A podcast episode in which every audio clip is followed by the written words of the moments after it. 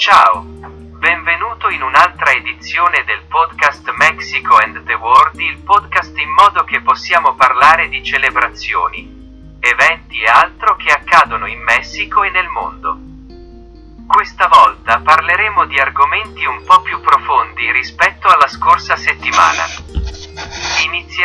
La commemorazione di Hiroshima e Nagasaki, non solo per ciò che questa commemorazione comporta nel vostro paese in Giappone, ma anche per ciò che sta accadendo nel mondo. Abbiamo la tensione con ciò che sta accadendo in Russia e Ucraina, la tensione con ciò che sta accadendo in Cina e Taiwan, ci sono altre questioni come ciò che sta accadendo in quella che è la Palestina nella striscia di Gaza, ci sono molti eventi che stanno accadendo e non solo in questi paesi ma nel mondo, quindi speriamo che questa commemorazione aiuterà il mondo per pensare a ciò che sta accadendo.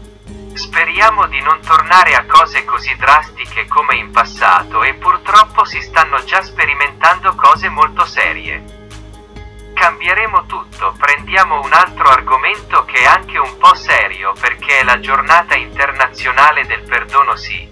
Perché è serio e perché è importante perché molte volte, dato che è difficile per noi perdonare o chiedere perdono, una volta che lo fai, ti senti già meglio, ma siccome spesso è difficile, io lavoro dare quel passo, poi teniamolo a mente e anche quando chiediamo perdono o perdono che sia dal cuore, non solo a parole, che c'è un'intenzione di perdono e non solo che esce dalla bocca ora. Andiamo a parlare di un altro argomento, anche un po' serio che anche non serve a riflettere e pensare che sia la giornata dei popoli indigeni, questo perché tante volte non teniamo conto dei bisogni e dell'importanza degli indigeni popoli e hanno molto valore perché ad esempio si celebra, hanno molta ricchezza culturale, molte tradizioni sia in materia di storia, arte culinaria eccetera. Quindi non per non perdere di vista le popolazioni indigene e la ricchezza che hanno e che possono trasmetterci da cui possiamo imparare che questo è stato tutto per questa edizione.